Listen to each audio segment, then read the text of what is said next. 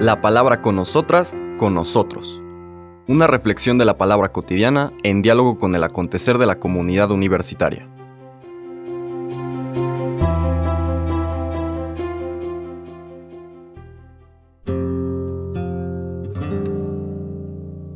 Hola, buenos días. Bienvenidas, bienvenidos a la palabra con nosotras, con nosotros. Hoy martes 31 de octubre de la trigésima semana del tiempo ordinario.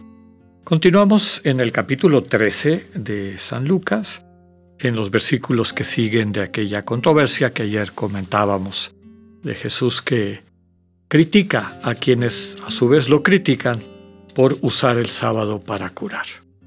Qué mejor manera de utilizar el espacio del encuentro con Dios, el espacio en el que, como nos recomienda San Ignacio, vivimos este, este alabar, hacer reverencia y servir, finalmente reconociendo el sentido y la naturaleza de Dios, encarnar el amor. No hay mejor manera de utilizar ese tiempo que queremos separar para Dios, que es amor, que en aplicar ese amor a nuestra cotidianidad, a nuestros hermanos y hermanas.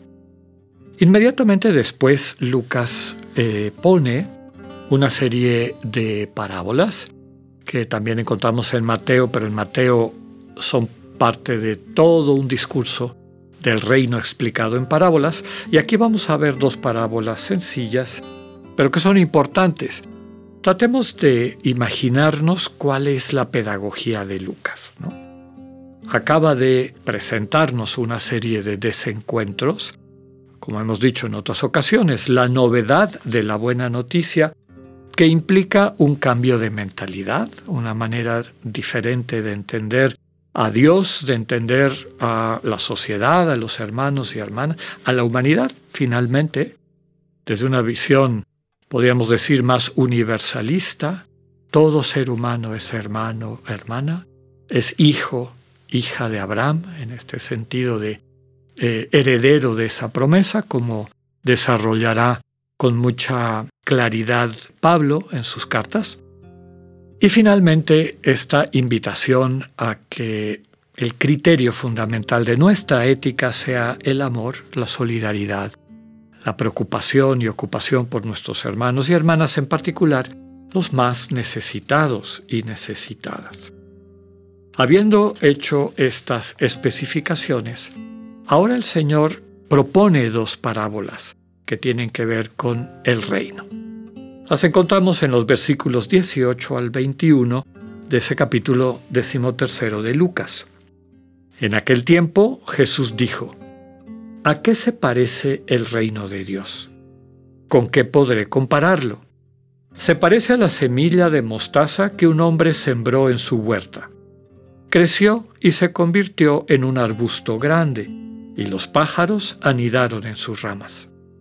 Y dijo de nuevo, ¿con qué podré comparar al reino de Dios? Con la levadura que una mujer mezcla con tres medidas de harina y que hace fermentar toda la masa. Palabra del Señor.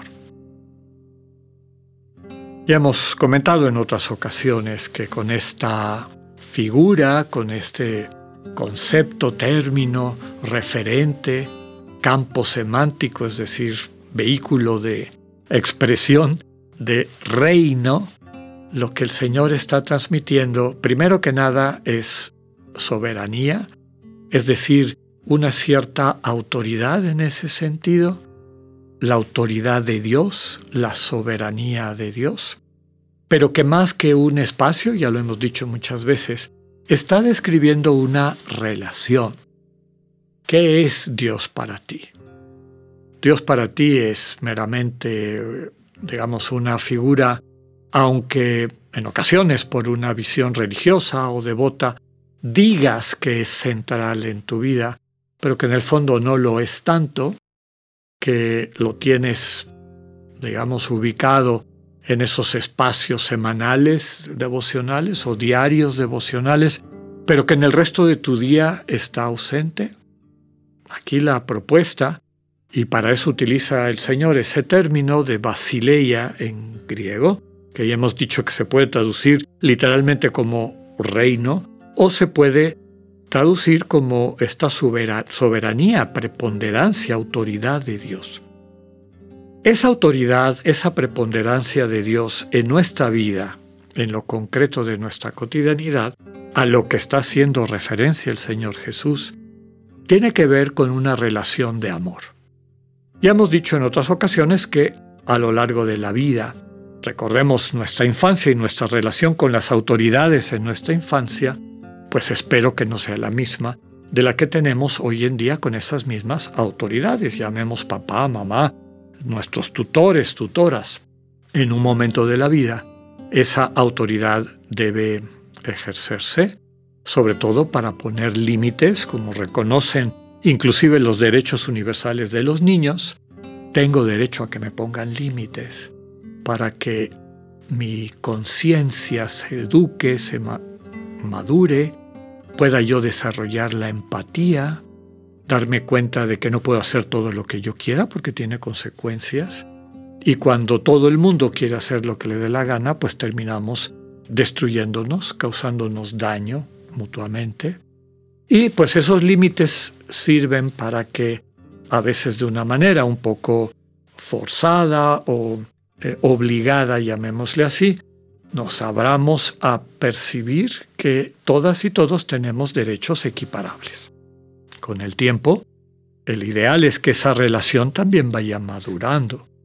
Conforme esa sensibilidad que a lo mejor en un primer momento se introdujo en la conciencia de ese niño o esa niña por una autoridad que tenía un cierto poder, control coercitivo sobre ella, pues el ideal es que vaya entendiendo, vaya incorporando y sobre todo vaya sintiendo que efectivamente vale la pena respetarnos mutuamente, que una comunidad, que una colectividad que está sustentada en esa empatía mutua, pues tiene más posibilidades de ir creando un mundo mejor, donde nos ubiquemos de una forma positiva, que un caos donde cada quien quiera imponer eh, su voluntad, básicamente su egoísmo, de acuerdo al nivel de fuerza que puede aplicar.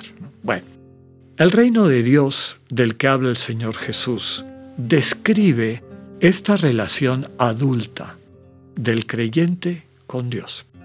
Una relación adulta que no está sustentada en el temor, que no está sustentada en la obligación o en el deber o en la pretensión de hacer méritos para ganarse el respeto o el cariño de esa autoridad, sino en una relación de amor profunda, íntima, en el sentido de una confianza que ha comprobado ser racional y, y digna de aplicarse, de vivirse, de concretarse.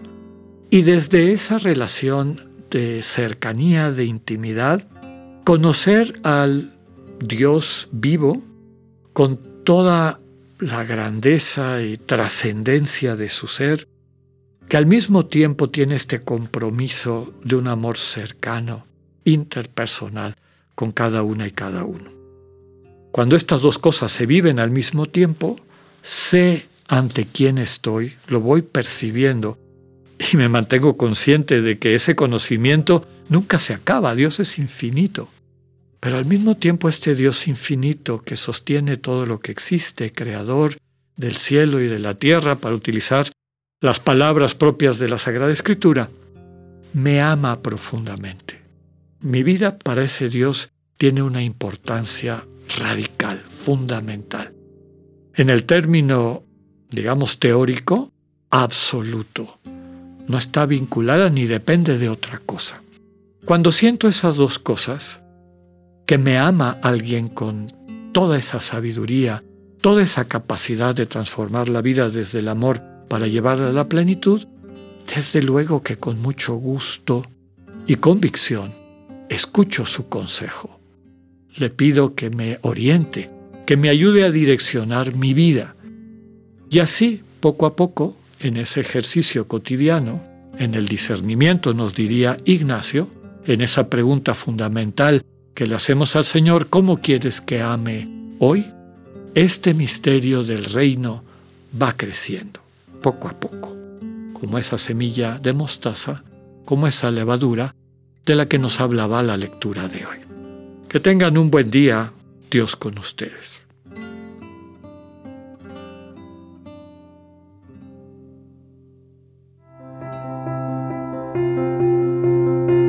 Acabamos de escuchar el mensaje del Padre Alexander Satirka. Escúchalo de lunes a viernes a las 8.45 de la mañana por radioiberoleón.com, a través de nuestra app gratuita para iOS y Android o por Spotify. Esta es una producción de Radio Ibero León en colaboración con el ITESO, Universidad Jesuita de Guadalajara.